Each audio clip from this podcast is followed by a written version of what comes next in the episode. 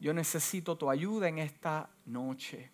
Que tu espíritu nos revele, nos hables, nos dé revelación, ciencia para poder ministrarle a tu pueblo, Dios mío, cosas maravillosas que están escritas.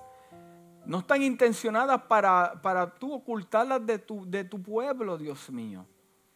Pero te pedimos, Padre amado, que aunque sea una palabra, un versículo, traiga, Dios mío, revelación, verdad a nuestra vida. Y el pueblo del Señor dice, amén. Ay, cómo entramos. Voy a brincar algunas cositas aquí. Vamos a comenzar así. Muchas de las cosas que yo voy a hablar en esta noche, tal vez tú no las has escuchado en tu vida como cristiano. Pero yo quiero establecer que estas cosas que yo le voy a hablar eran común para el tiempo del segundo templo. ¿Entiende lo que estoy hablando? Jesús vio el segundo templo. Pablo eh, conoció el segundo templo. Pedro, los discípulos, los apóstoles vieron el segundo templo. La única diferencia del primer templo y del segundo es que no estaba el arca, pero era un sitio donde ellos iban a adorar. Y en ese tiempo había muchos escritos, existía la Torah por supuesto, que son los primeros cinco libros de la Biblia, y eso era su Biblia, pero existían también otros datos. La Biblia está llena de nombres de libros que no están escritos, que no se encuentran en la Biblia que usted y yo tenemos, pero los nombra. ¿Ok? ¿Estamos claros ahí? Entonces, eh, muchas de las cosas que yo voy a hablar es buena información porque estos hombres de este tiempo estudiaban esas cosas. Es más, cuando eh, eh, estos escritores del Nuevo Testamento que usted y yo conocemos, ¿de dónde escribieron tantas cosas? Porque ellos leían libros, hermano. So, como leían libros, pues ellos escribían de esos libros también. Por supuesto, la palabra inspirada, ¿por qué? Por el Espíritu Santo de Dios. Ahora, el tema de hoy son tres cosas que queríamos hablar. Eh, así que vamos a empezar por hoy como Dios y los dioses. ¿Cuántos habían escuchado esto antes? ¿Lo había escuchado anteriormente? ¿Dios y los dioses? ¿No? That's what I thought. Ok, that's what I thought. Vamos a empezar con esto.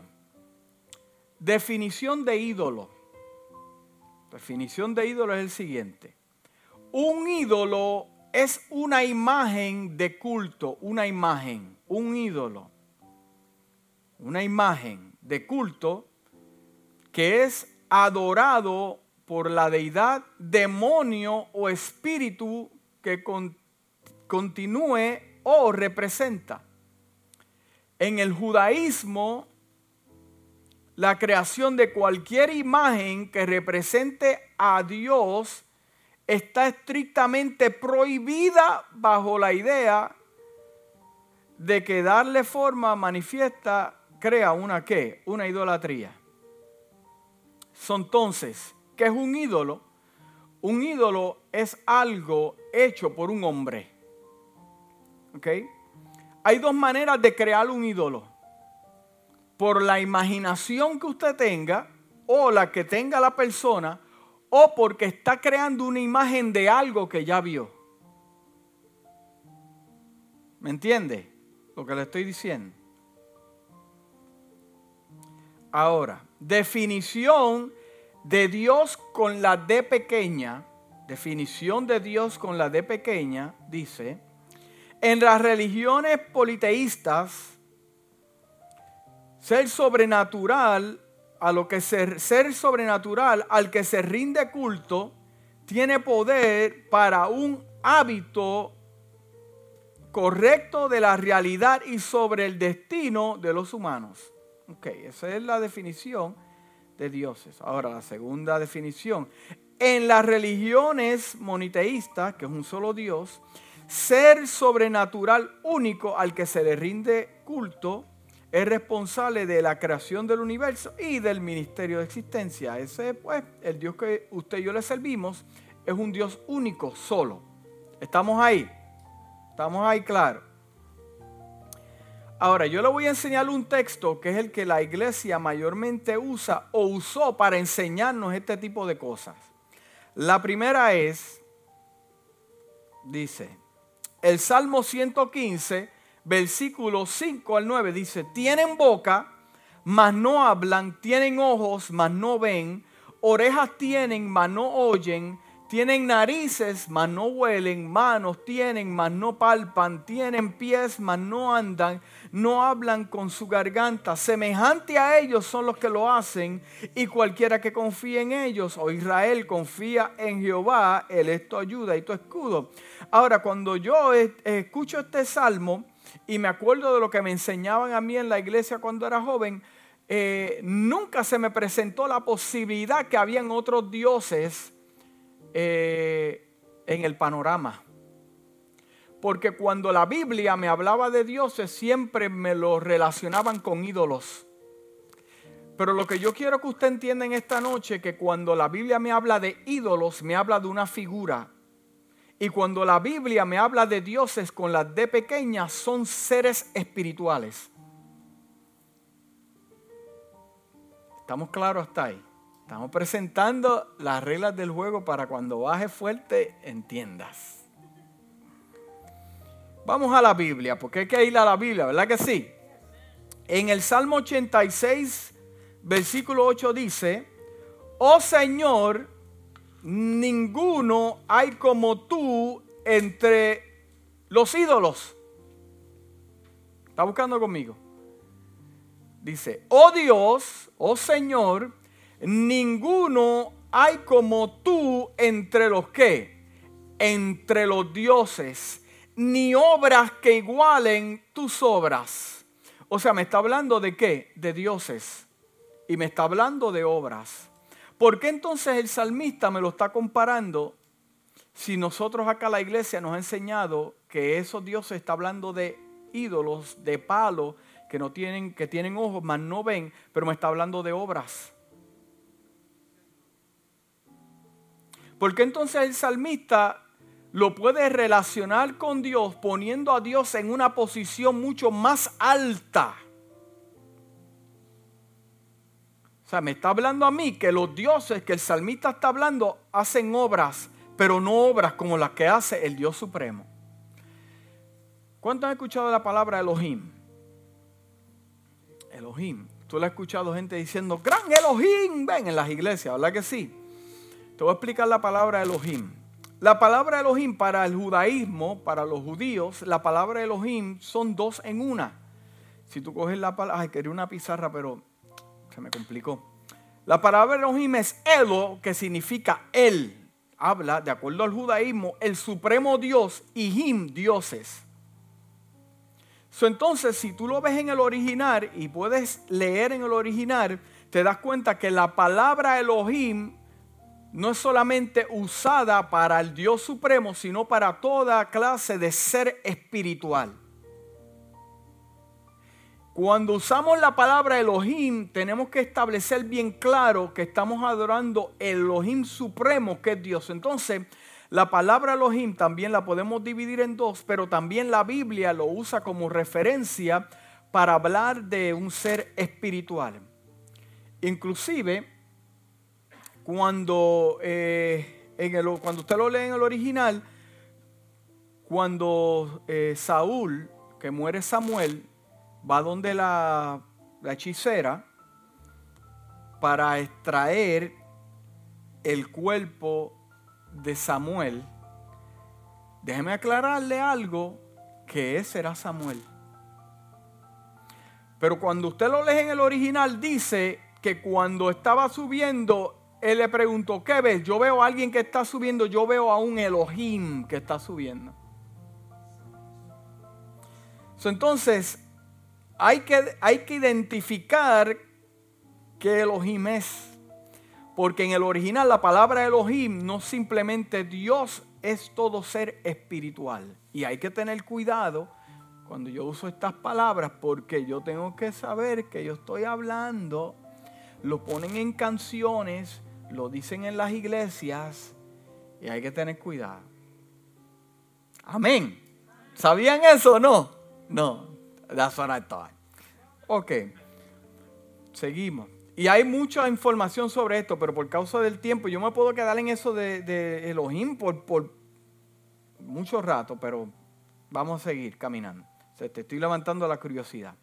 El mismo Salmo 86, versículo 8 dice, no hay Señor entre los que, los ídolos, no, dioses.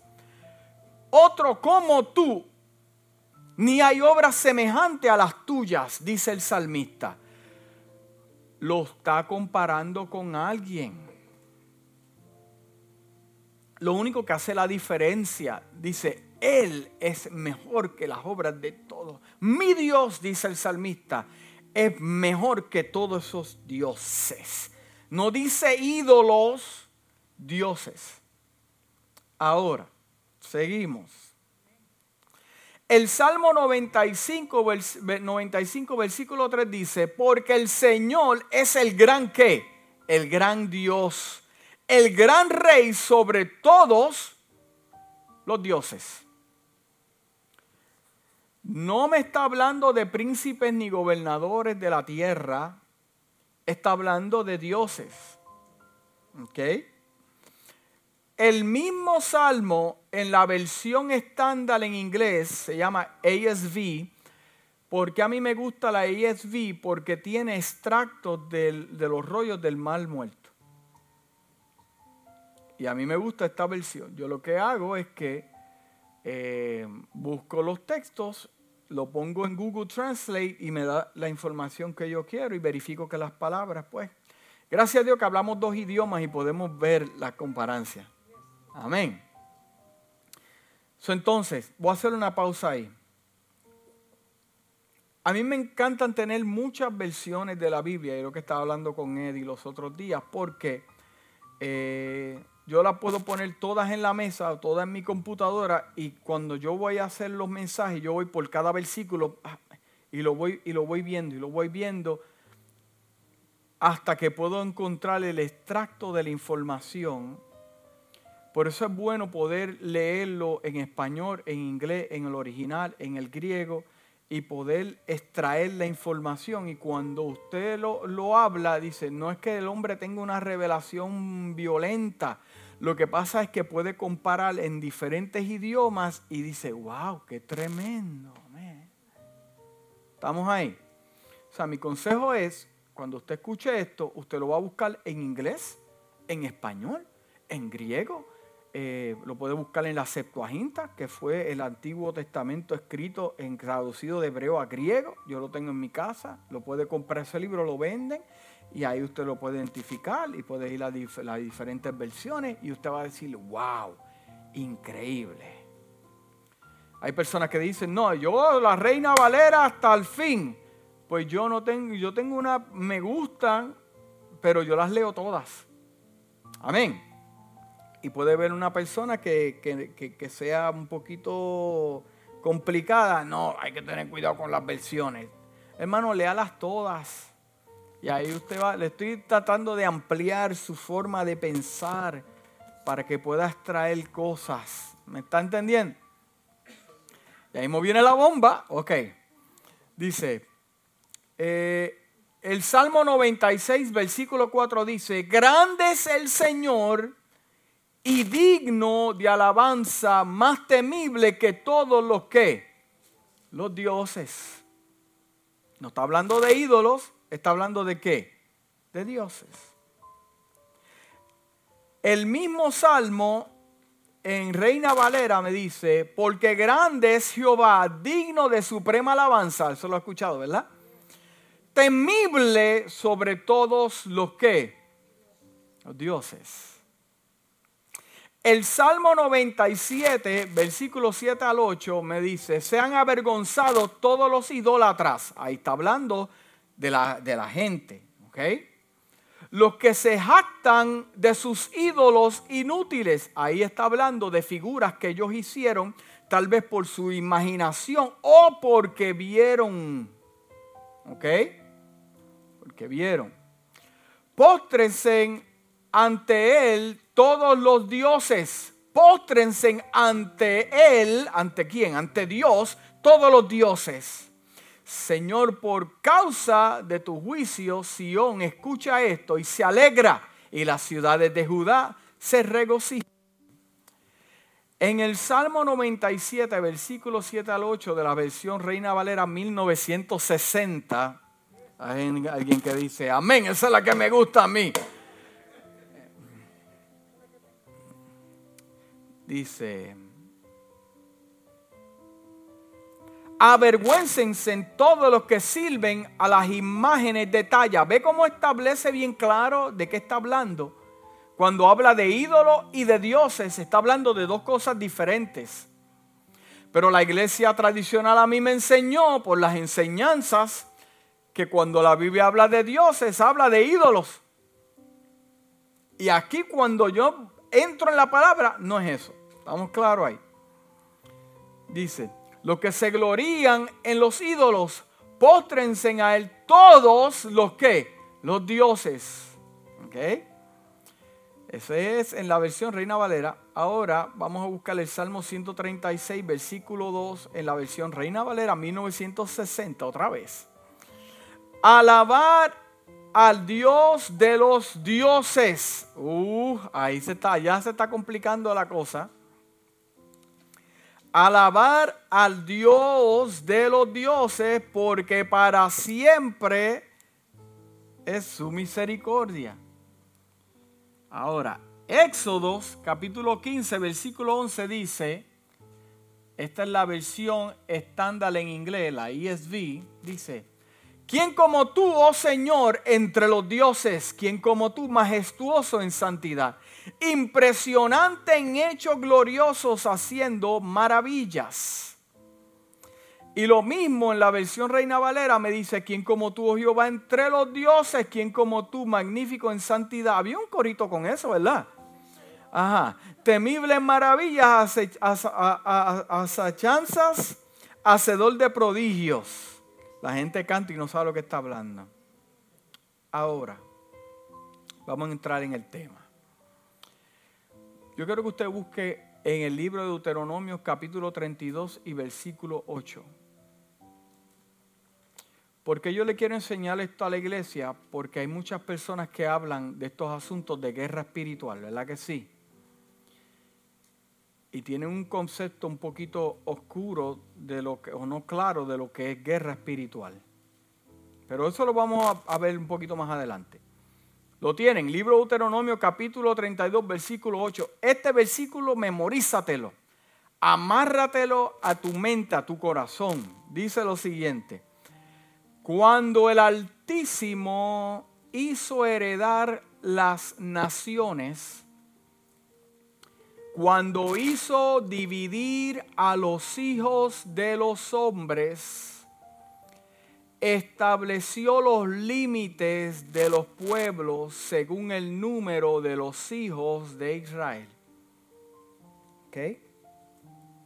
Cuando el Altísimo hizo heredar a las naciones, cuando hizo dividir a los hijos de los hombres, estableció los límites de los pueblos según el número de los hijos de Israel. Primeramente, queremos establecer en esta noche que en ninguna parte del Antiguo Testamento, en ninguna parte del Antiguo Testamento se le reconoce a los hombres como hijos de Dios. En ninguna parte del Antiguo Testamento se le reconoce a los hombres como hijos de Dios. Te voy a dar algunos ejemplos. En Job capítulo 1, versículo 6. Un día vinieron a presentarse delante de Jehová los hijos de Dios, entre los cuales vino también Satanás. Entre los cuales vino Satanás. ¿Qué Satanás es este?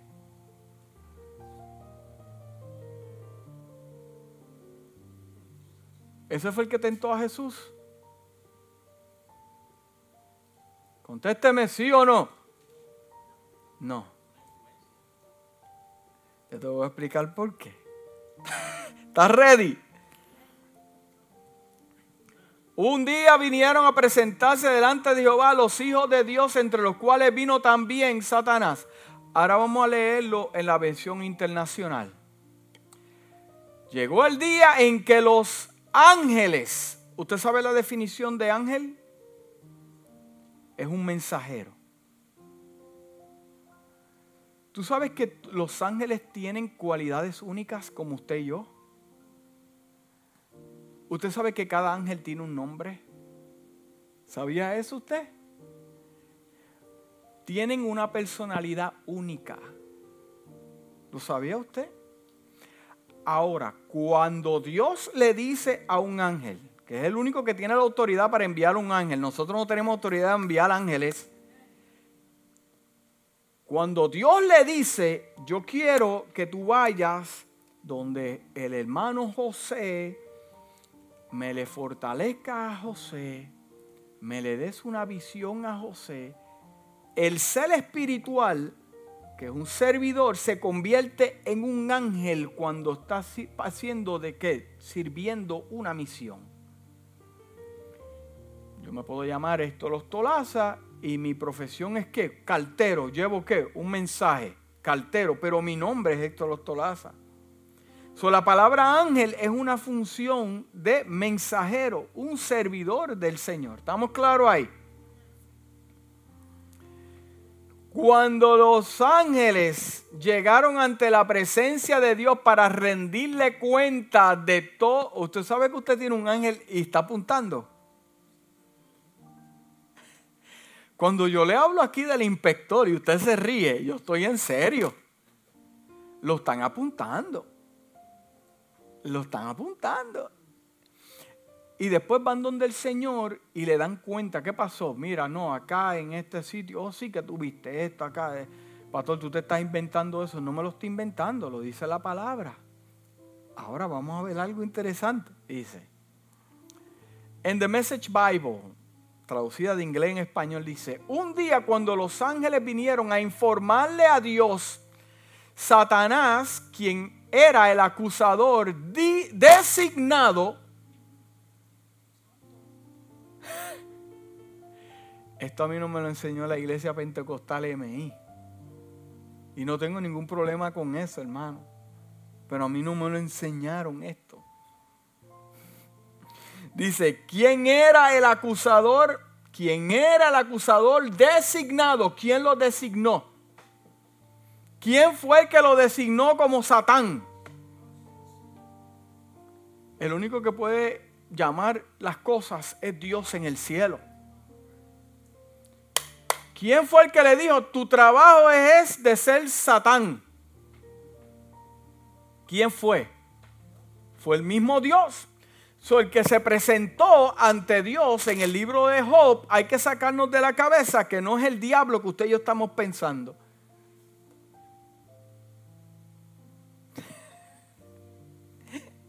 Un día cuando los ángeles vinieron a informar a Dios, Satán, quien era el acusador designado, tú te vas a encargar de esto, vino a ellos, Dios destacó a Satanás, lo movió a un lado y dijo, eh, ¿qué tú estabas haciendo? Repórtate.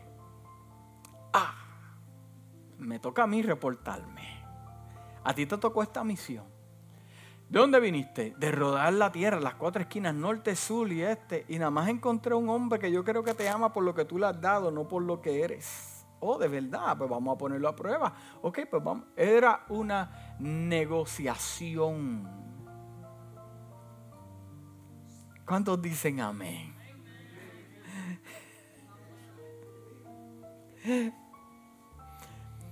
Satán le respondió a Dios yendo de aquí y de allá, revisando cosas en la tierra. ¿Quién lo envió?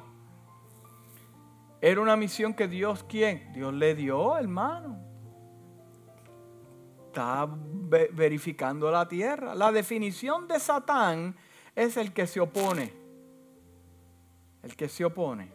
Ahora, para aclarar este punto, la definición de diablo que usted y yo conocemos la palabra diablo, definición es la siguiente, proviene del griego diabolos que representa a un que acusador, difamador, calumniador y está compuesta del prefilio que significa a través de qué? De que representa arrojar, tirar mentiras, prejuicios y otros males. Entonces, para clarificar las dos, si Melissa quiere llegar de Kissimmee a Claremont y yo me le pongo en el medio, yo me convierto en un satán para que ella no llegue. ¿Estamos claros ahí? Ok, déjame darte un ejemplo. ¿Te acuerdas, ¿Te acuerdas cuando Balaam, el falso profeta, iba encima de un burro? Cuando usted es original, usted ahí dice que había un ángel, ¿verdad? Esperando que el... Y dice que el burro vio al ángel y el burro se atormentó. Pero cuando usted lo lee en original dice, y ahí estaba Hasatán en una esquina esperando que... ¿Por qué? Porque se está oponiendo para que haga la misión que Dios le dijo que no hiciera, porque el pueblo de Dios no puede ser maldito. Y no venga a profetizar cosas, ¿ok? Ahí estamos claros. Y hay otros ejemplos. Pedro, ¿se acuerda Pedro? Okay. Ahora, la palabra diablo es cuando yo establezco mentiras, calumnio. So, puede ser que yo en la tierra pueda tener la función de Satán y diablo.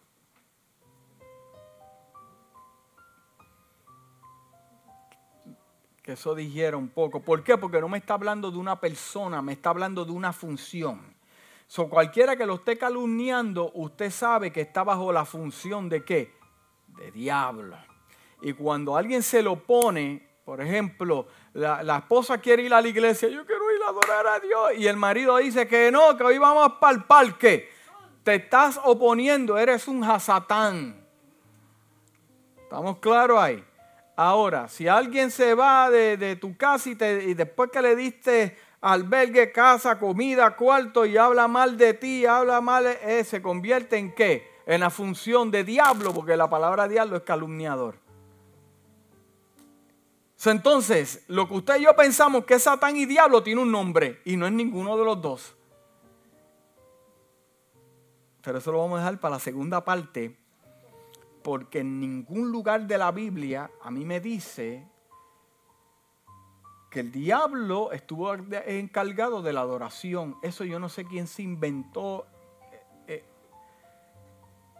lo he buscado del libro de Génesis a Revelaciones, lo he buscado en el Midrash, lo he buscado en todos los libros históricos bíblicos apócrifos y no aparece en ningún lado. Eso se lo inventó yo no sé quién y nosotros seguimos repitiendo esa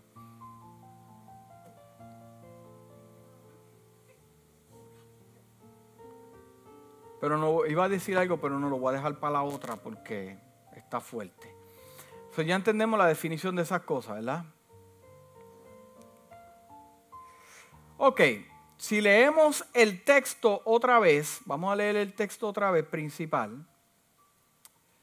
Dice, cuando el Altísimo hizo heredar a las naciones, cuando, cuando hizo dividir a los hijos de los hombres, estableció a los pueblos según el número de los hijos de Israel. Me está hablando de los hijos de Israel, me está hablando de humanos. Pero acá antes también me, hizo, me dice, hizo dividir a los hijos de los hombres, pero me estás hablando de dos humanos, de dos grupos de humanos. ¿Me está entendiendo? ¿Estamos ahí? Ok, vamos a volver acá. Según este texto, si yo lo leo de la manera, de esa manera dice, según el texto, en esta versión, no, a mí no me cuadra con el concepto hijo de Dios según el Antiguo Testamento. Podemos buscar en algunos comentarios bíblicos y dice el pueblo de Israel. Ahora, si usted busca en este mismo texto del libro de Deuteronomio, capítulo 32, dice, de acuerdo a los hijos de Israel, los comentarios bíblicos dicen que era el pueblo de Israel. Pero cuando yo lo leo en otras versiones, mira lo que dice. ¿Estamos ready? En, en la voz de Voice Bible dice, cuando Dios, el Altísimo, ve cómo, ve, ve, cómo lo separa, el Altísimo, en el cielo, ve cómo lo establece. En el cielo, dio a todas las naciones su territorio heredado cuando dividió a los descendientes de Adán en naciones, cuando estableció los límites de los pueblos como el número de los hijos de Dios. ¿Lo entendió? Lo leo otra vez. Lo voy a leer otra vez. No esté pensando en la casa, en los vidrios, porque se me va a desconectar. Dice, cuando Dios el Altísimo en el cielo, no está hablando de los dioses pequeños, el que está en el cielo, dio a todas las naciones su territorio, o sea, él dividió. Dice, cuando dividió a los descendientes de Adán, ¿quiénes son descendientes de Adán? Nosotros. Nosotros somos descendientes de Adán. ¿Ok? En naciones, en naciones, cuando estableció los límites de los pueblos con el número de los hijos de Dios. Ahí me está hablando de seres espirituales. ¿Lo entendió? Yes. En la versión ESV dice lo siguiente. Cuando el Altísimo dio a las naciones su herencia, cuando dividió a la humanidad, Él arregló las fronteras de los pueblos según el número de los hijos de Dios.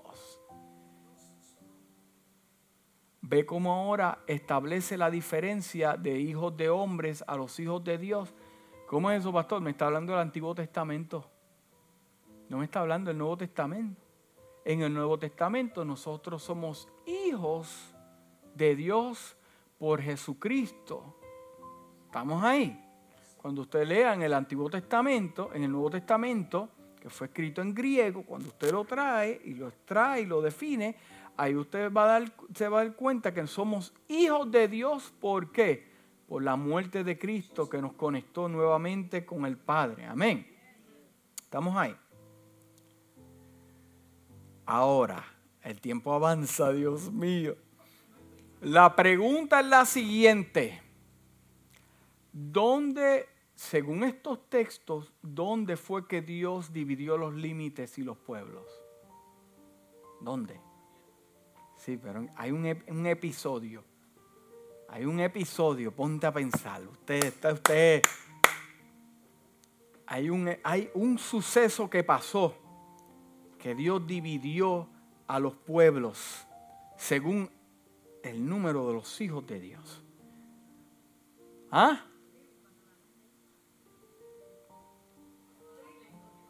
¿Dónde? Vamos a entrar ahí. Vamos a ir al libro de Génesis capítulo 11, versículo 1 al 9. ¿Había escuchado esto usted eh, alguna vez? Ay, Dios mío, dice. Ahora toda la tierra tenía un idioma y las mismas palabras. Cuando la gente emigró desde el este, encontraron la llanura de la tierra de Sinar y establecieron allí. Esto pasó después del diluvio. El diluvio vino 1665 años eh, después del día 1 que fue Adán. ¿Ok? Día 1. Diluvio vino 1665 años eh, de número 1. ¿Ok? Después, eh, si no me equivoco, Noé vivió 600 algo de años. El diluvio vino cuando él tenía 300 algo de años, el diluvio duró 40 días, 40 noches, ¿verdad? Pero él se tardó un año haciendo el arca. Estamos ahí, estamos claros. Pero entonces Noé vivió 300 años más después del diluvio. Y esto que estamos viendo aquí fue la descendencia de los hijos de Noé. Ok, seguimos leyendo. Y se dijeron los unos a los otros, ven, hagamos ladrillos, quemémoslo bien y tenían ladrillo para piedra, betún para montero. Entonces dijeron, vengan, construyemos una ciudad, una torre con su cima en los cielos y hagamos un nombre para nosotros mismos, para que no seamos dispersados sobre la faz de la tierra. Y el Señor bajó, mira, escúcheme bien, présteme atención, el Señor bajó a ver la ciudad. Señor Dios, el Dios supremo, para inspeccionar la obra de los hombres que habían construido. Y el Señor dijo, he aquí, son un solo pueblo y tienen un idioma. Esto es solo el comienzo de lo que harán. Y nada de lo que se proponen hacer ahora será imposible para ellos. Ven, bajemos, ok, ven, bajemos y confundamos su idioma. ¿Usted entendió lo que yo acabo de leer? ¿Cómo la Biblia me va a decir que Dios bajó y descendió y está abajo presionando y ahora bajemos otra vez? ¿Pero cuántas veces va a bajar?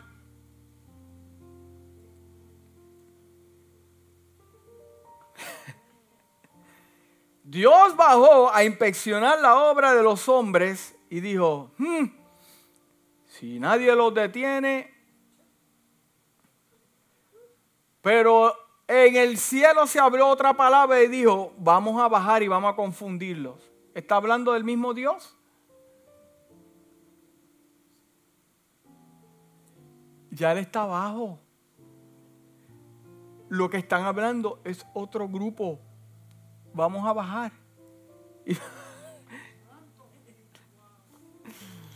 Ven, bajemos y confundamos su idioma para que no entiendan el discurso de los... Él se está comunicando. Se, está comunicando. Mira, si nadie los para, pues, pues vamos a bajarle entonces y vamos a confundir las lenguas. Confundamos su idioma para que no entiendan el discurso del otro. Entonces el Señor los dispersó desde ahí sobre la faz de la tierra. El Señor dijo, pues está bien, buena idea, vamos a hacerlo.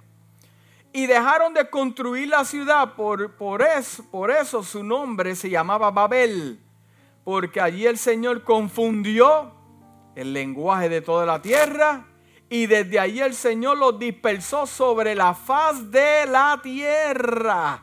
Existen más de mil dialectos, pero ¿cuántos idiomas existen?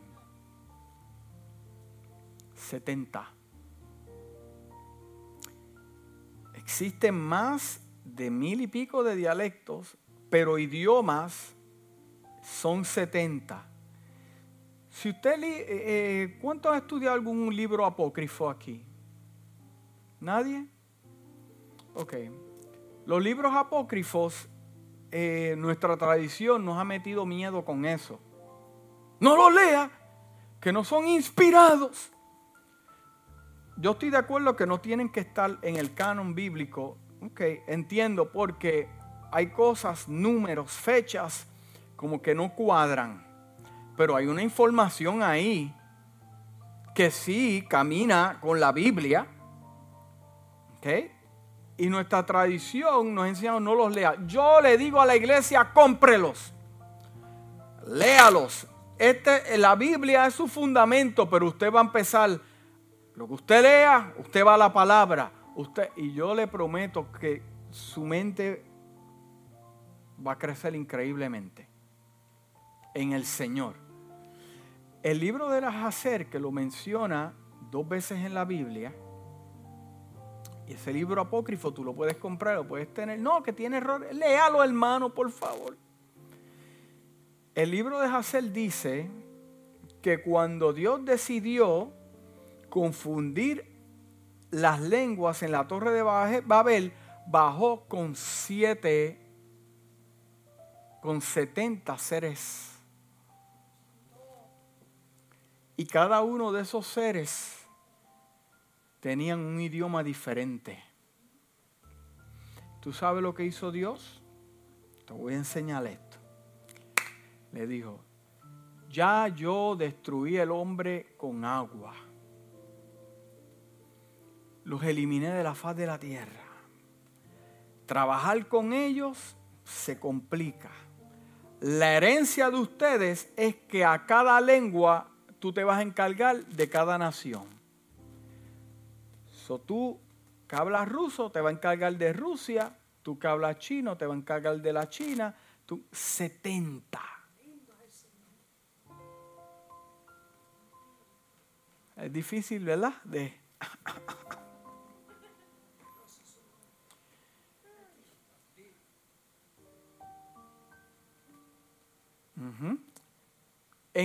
por encima de cada nación hay un príncipe. ¿De dónde salió ese príncipe? Salió de Dios cuando repartió su herencia a sus hijos. Según el número, ¿cuántos eran? ¿Cuántos idiomas hay?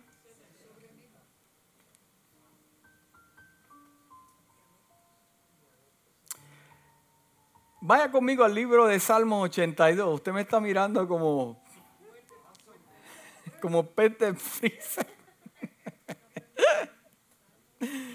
Hermana, esto no se lo van a enseñar en el culto el domingo. Salmo 82. Salmo 82. Estamos ahora por la palabra, ¿verdad? Dice lo siguiente. Dios ha tomado su lugar en el concilio divino. Dios ha tomado su lugar en el concilio divino. En medio de los dioses, como dicen en mi país, chupate esa, lo que te mundo la otra. Si me estás retando en tu casa teológicamente, pues llévate ese versículo. Goje. Dios ha formado su lugar en el concilio divino. En medio de los dioses tiene juicio. Te explico esto. Dios no necesita a nadie para tomar decisiones. Pero es interesante como el libro de Job, cuando Dios creó los cielos y la tierra, el libro de Job me dice a mí que los ángeles participaron y cantaron y se gloriaron en la creación a Dios le encanta que sus hijos disfruten de la creación. Él puede decir, yo soy Dios y yo tomo las decisiones que yo quiera, pero no lo hace así. No lo hace así. Pregúntale a Moisés a ver. Cuando vamos a negociar a ver si puedo hacerla. Dios podía decir, los acabo ahora, yo soy Dios y lo acabo. Y Moisés le dijo, mira, por favor, cambia de padecer, que son tus hijos y los sacamos de allí.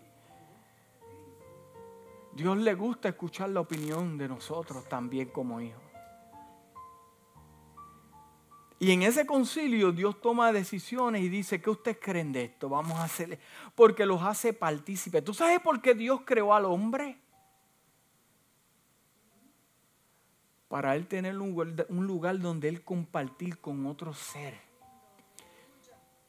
te iba a zumbarte algo, pero voy a esperar. No, no, no, voy a esperar, voy a esperar, voy a esperar porque no. Voy a esperar. Voy a esperar. Tú sabes que el Edén, el Edén era un, un templo.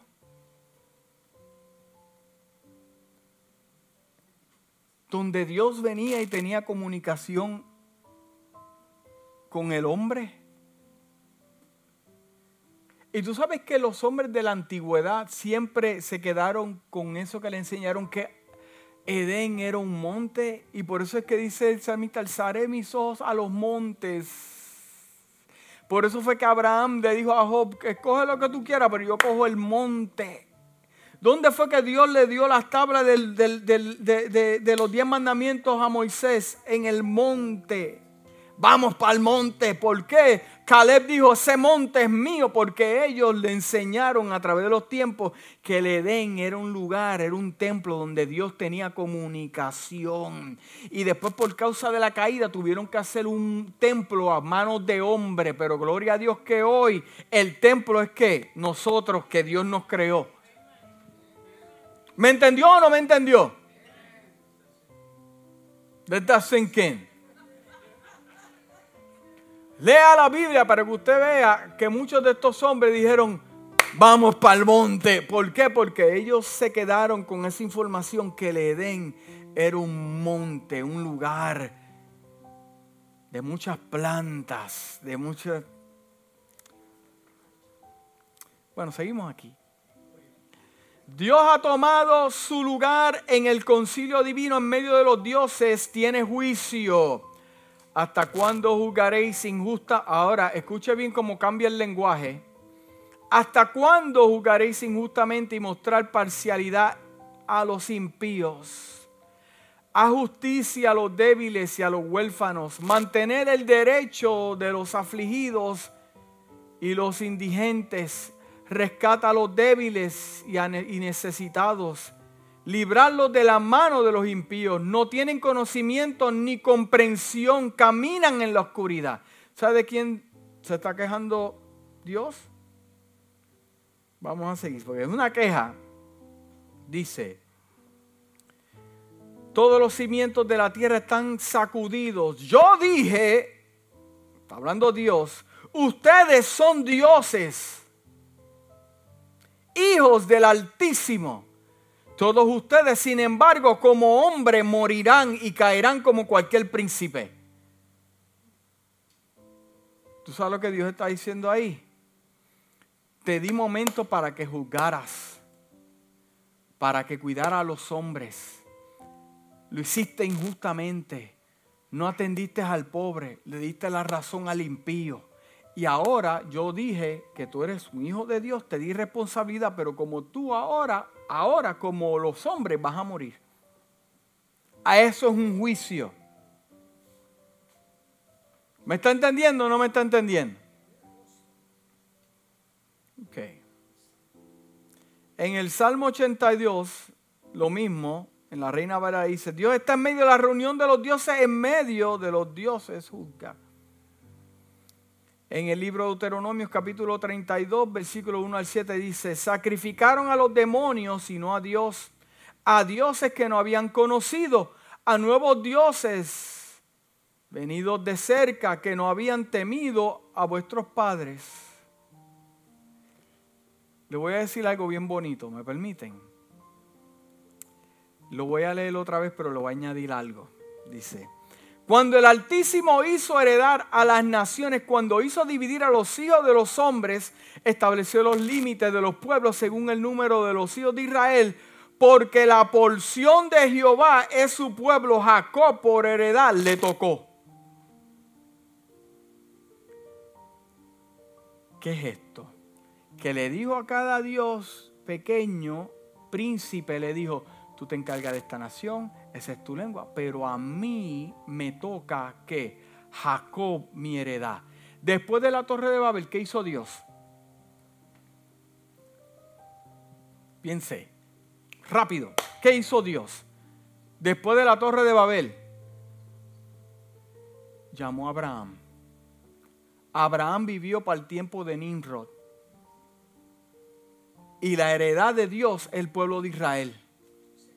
A los otros le dio el otro lenguaje, pero hermano, yo no sé, usted se me está durmiendo en esta noche. Eso es para decir, wow, gloria a Dios, aleluya, qué tremendo. Porque cuando Dios le abrazó, dijo, pero Jacob es mi porción, esa es mi heredad. Ahí rápidamente llamó a Abraham y le dijo, yo voy a tratar contigo, te voy a sacar de esta tierra, deja la tierra de tu padre, de tu madre, tu patria, a una tierra que yo, yo seré tu Dios Ve cómo Dios está haciendo las cosas. Fue rápido después de la torre de Babel.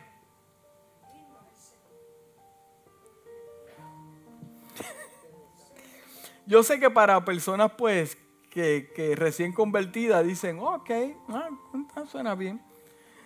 Pero para personas que llevan años en el Evangelio y nunca habían visto esto, es como que, oh my God, seguimos aquí. O sea, la herencia que le tocó a Dios fue quién? Jacob. Mire, le voy a dar varios ejemplos de los príncipes que están por ahí. En el libro de Daniel, capítulo 11, 14, dice, y me dijo Daniel, varón muy amado, que está atento a las palabras que te hablaré. Eh, Daniel estaba en ayuno, estaba separado, no había comido carne, no había, se estaba cuidando, estaba, no estaba de acuerdo con las cosas que estaban pasando, la persecución. Y, ahí mismo pues eh, Dios le, mandó, le, le envió un varón.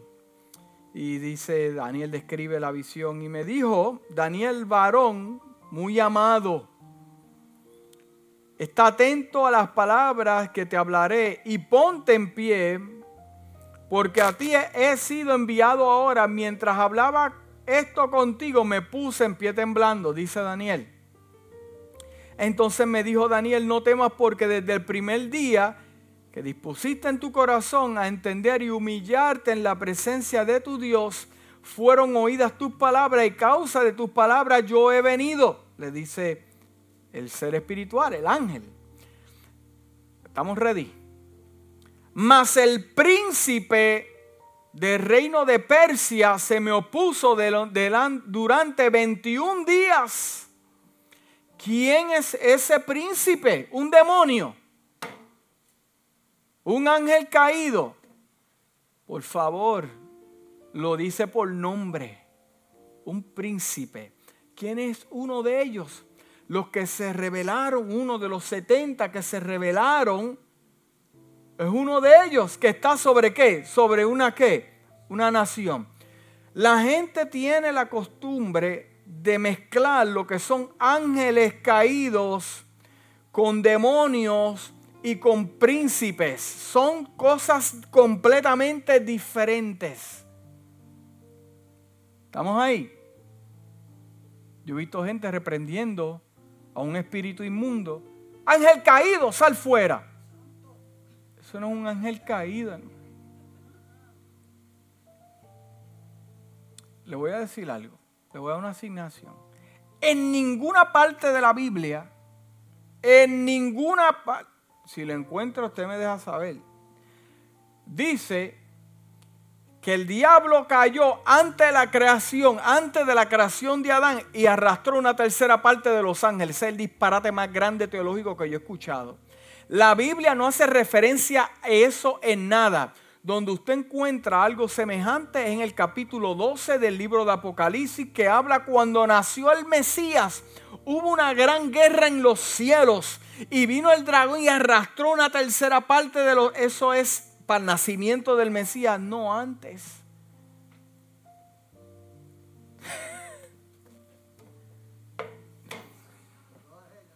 Donde único lo nombra en el capítulo 12 del libro de Revelaciones. La Biblia no hace mención ni que era trompetista, ni que era bajista o guitarrista, que estaba, que Dios le va a dar encargado a un ser, a uno. La adoración de eso se le inventó, yo no sé, Pepe Lecuá.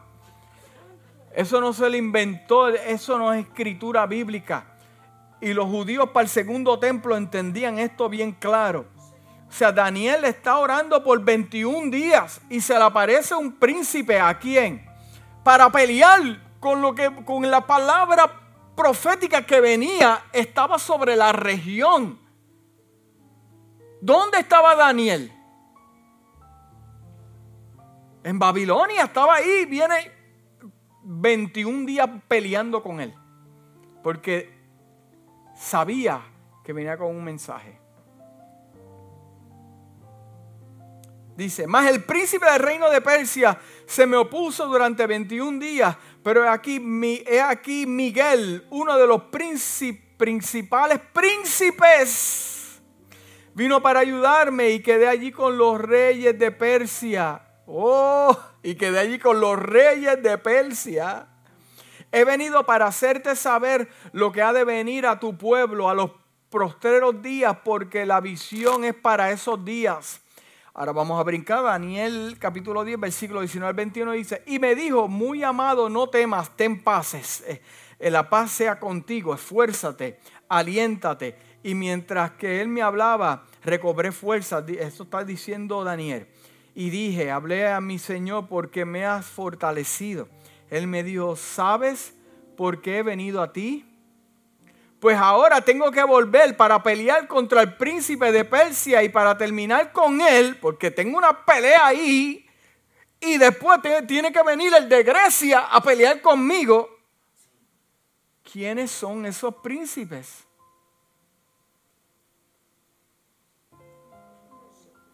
Los que se revelaron en el Salmo 82 no están hablando del diablo. Porque están hablando de dos personas.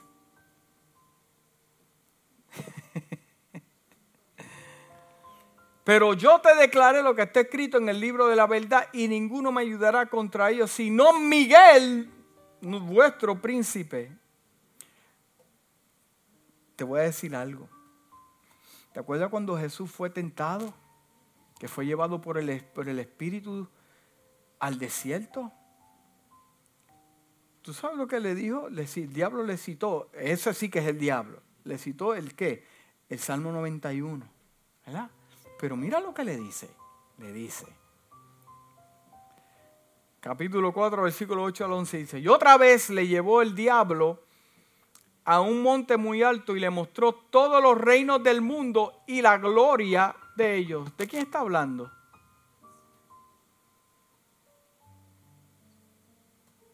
¿Está hablando del reino del imperio romano? No. No. Esto es un lenguaje espiritual que los seres espirituales se entienden. Pero cuando usted lo lee acá, usted piensa que es que Roma, Israel. No, eso es un lenguaje. O sea, lo que él le está diciendo es lo siguiente: si te postrares, tú no tienes que morir. Es más, si tú, si tú me adoras ahora, si tú me adoras ahora, todos esos príncipes que te, se revelaron en el Salmo 82,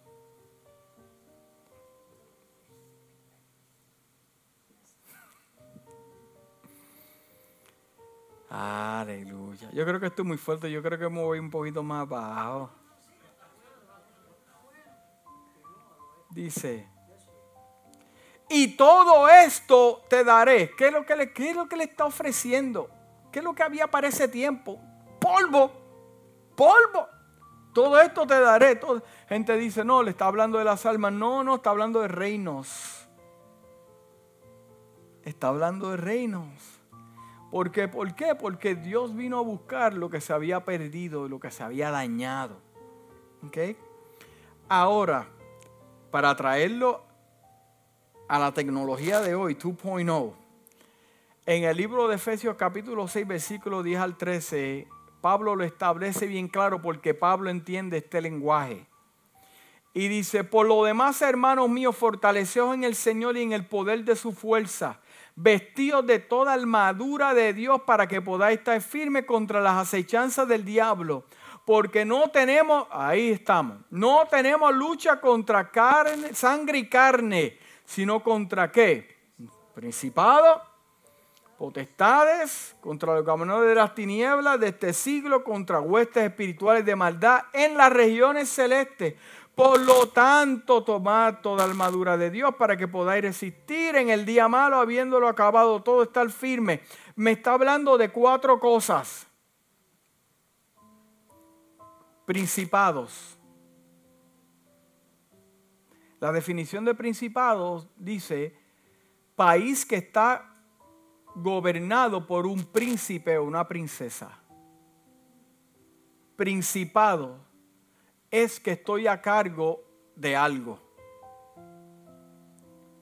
Porque no me dice nuestra lucha contra príncipes, no, principados, ahí me dice que yo estoy encargado de qué? De algo. Ahora soy un qué? Actuando como un principado. ¿Me está entendiendo? Dice, país que está gobernado por un príncipe o princesa es un principado. Segundo, el apóstol Pablo me habla a mí de potestades poder y autoridad que alguien tiene sobre una persona o una cosa. ¿Ok? Dice, el, por ejemplo, dice, el municipio tiene potestad para efectuar estas obras, una potestad, que yo tengo autoridad para ejecutar una obra. ¿Está entendiendo? Entonces me habla de gobernadores, personas que se desempeña el mando de una provincia o una ciudad o un territorio. Déjame explicarle esto en, el lenguaje actual. El principado está sobre la nación. Ese es el príncipe.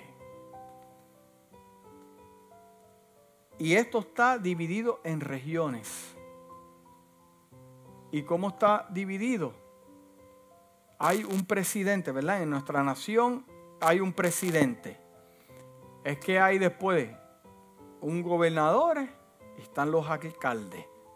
Lo mismo. Está el príncipe y los gobernadores, que están divididos por regiones. So, eso tú tienes que entender en el mundo espiritual cómo funciona este asunto. Jesús dijo que el mundo de las tinieblas no está dividido. Los demonios, los espíritus inmundos, es lo menos lo que está aquí. Los que, los que están en, en la tierra haciendo maldades, dañando, tomando cuerpos y todo ese asunto. Pero los que están gobernando son los príncipes que habla el libro de Deuteronomio capítulo 32. Esos son los que están por encima, los que lucharon contra el ángel que traía el mensaje de parte de Dios. Huestes espirituales que habla el apóstol Pablo dice, del latín hostis, que habla adversario, enemigo, huestes espirituales habla de un ejército en campaña. Las huestes, por lo tanto, son los bandos o tropas en batalla. El concepto se utilizaba en la Edad Media para nombrar a los hombres armados que formaban un ejército para acudir a la guerra o concretar una, una expedición. O sea que la palabra huestes es un ejército. ¿Quién envía el ejército de los Estados Unidos a la guerra? El Congreso y el presidente, ¿verdad que sí? Congreso y el presidente. Ahora, ¿quién envía a estas huestes como soldados a pelear? Los principados y los gobernadores. Ay, hermano, no se me duerma, se me duerma, no se me duerma, se me duerma. ¿Por qué? Porque cuando te enfrentes a una lucha espiritual, ya tú sabes qué es lo que está pasando. ¿Sabes lo que está pasando en el mundo? ¿Tú sabes lo que está pasando en el mundo? Las cosas del mundo se están boiled. No te puedo pensar que son los mismos príncipes que saben que el príncipe de príncipes se acerca a la tierra. ¿No te he puesto a pensar en eso? ¿Cuántas guerras ellos quieren establecer? Vamos a hacer guerra contra mi nación, contra la tuya, para hacer. ¿Usted cree que no se ponen de acuerdo? Jesús dijo, el reino de las tinieblas no está dividido.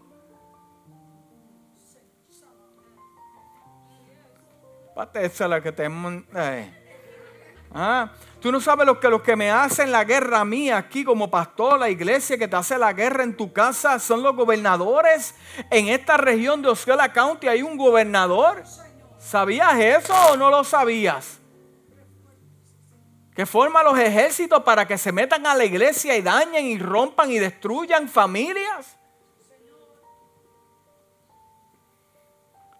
guerra espiritual y no sabes con quién estás peleando, no sabes con quién estás luchando. ¿Tú sabes cuándo se forma una guerra espiritual? yo te voy a explicar bíblicamente lo que es guerra espiritual. Jesús no estuvo detrás de ningún demonio buscando demonios y para, para acá, para que vomitaran y para Nunca. ¿Sabes cómo llegaban a él? Cuando él llegaba a territorios y decía, el reino de Dios ha llegado a la tierra. Esta tierra le pertenece no al príncipe del Salmo 82, sino al Dios creador, al supremo Elohim. Yo vine a buscar lo que se había perdido. Territory, territorio. En el, ¿Tú sabes cuándo la iglesia va a ver el derramamiento de la gloria de Dios? Cuando la iglesia diga, vamos a buscar territorio, arrancarle de la mano a aquel que el enemigo se está llevando, aquel perdido territorio. Usted Dice, estas señales seguirán a los que creen. En mí no, seguirán. O sea, tú no persigues seguirán a los que creen. En mi nombre echarán fuera demonios, hermano, porque esto se manifiesta cuando ganas territorio. Porque mientras ganas territorio, el reinado del príncipe, el gobernante, no hay break. ¿Tú sabes lo que le teme más el enemigo a un cristiano? No que, no que, no que dance, aleluya y grite. No, que ganes territorio. La guerra por el territorio. Aleluya. Si le preguntas a cualquier judío del tiempo del segundo templo, si le pregunta, oye acá, ¿cuál es la razón de que el mundo está tan malo? El mundo está horrible. Estamos hablando del segundo templo. Él te va a decir por tres cosas. Te va a decir por la caída del querubín en el huerto del Edén, porque cayeron los tres a la vez. Cayeron los tres a la vez. La caída de este ser que usted le llama diablo, me voy a adelantar, no fue como la gente dice, años, no, la caída del diablo fue en el huerto del Edén con Adán y Eva. Ahí fue. No que cayó del cielo y arrastró una tercera parte y engañó tercera parte de los ángeles. No. Eso fue en el huerto del Edén. Porque él estaba ahí. ¿Cómo estaba ahí? Él ahí. Porque él era parte del concilio de Dios. Oh, aunque sabe Dios. ¿Qué fue lo que Hermano, eso está en la cara de uno. Por favor, abra sus ojos. ¿Qué fue lo que Dios dijo? Mira, vamos a traer un querubín para que en el árbol de la vida lo proteja, no sea que el hombre coma y viva para siempre. Oh, pero eh, ahora el hombre es uno como nosotros, conociendo el bien y el mal. ¿Con quién estaba hablando? ¿Con el Espíritu Santo y Jesús? Por favor, no está hablando con ellos. Hagamos al hombre a nuestra imagen y semejanza. ¿Con quién está hablando? La iglesia me ha enseñado con el Espíritu Santo y Jesús. No, está hablando con su concilio. La Biblia lo dice ahí, claro. No, a mí me ha enseñado que fue la Trinidad. Pues búscamelo, ¿dónde está? Eso se lo inventamos nosotros. Fuerte. Le dije que iba a ser fuerte. La caída del enemigo fue en el huerto del Edén con Adán y Eva. Explícame eso, pastor. ¿Dónde fue el juicio? ¿Dónde fue el juicio? A él fue el primero. A él fue el primero. Todos los días de tu vida vas a arrastrarte en que el polvo, que significa desierto. Y después yo te voy a enseñar lo que es eso. No, hoy no, porque vamos a quedarnos aquí hasta las 10 y me tengo la garganta cansada. So fueron tres caídas. La primera en el huerto de Edén, en el templo de Dios, que es el huerto de Edén. Segundo, la caída de los vigilantes en el capítulo 6 del libro de Génesis. Y la tercera, la rebelión de los dioses en el Salmo 82. ¿Usted ve con todo lo que estamos peleando? No es para que nosotros tomemos nuestra vida espiritual un poco más seria.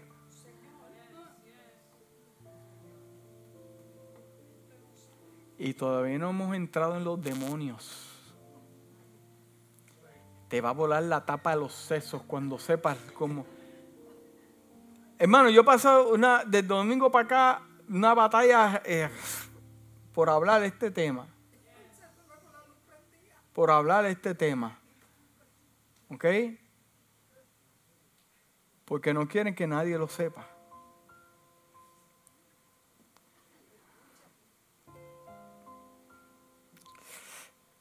El Salmo 82, versículo 6, 7 dice, yo les he dicho, ustedes son dioses,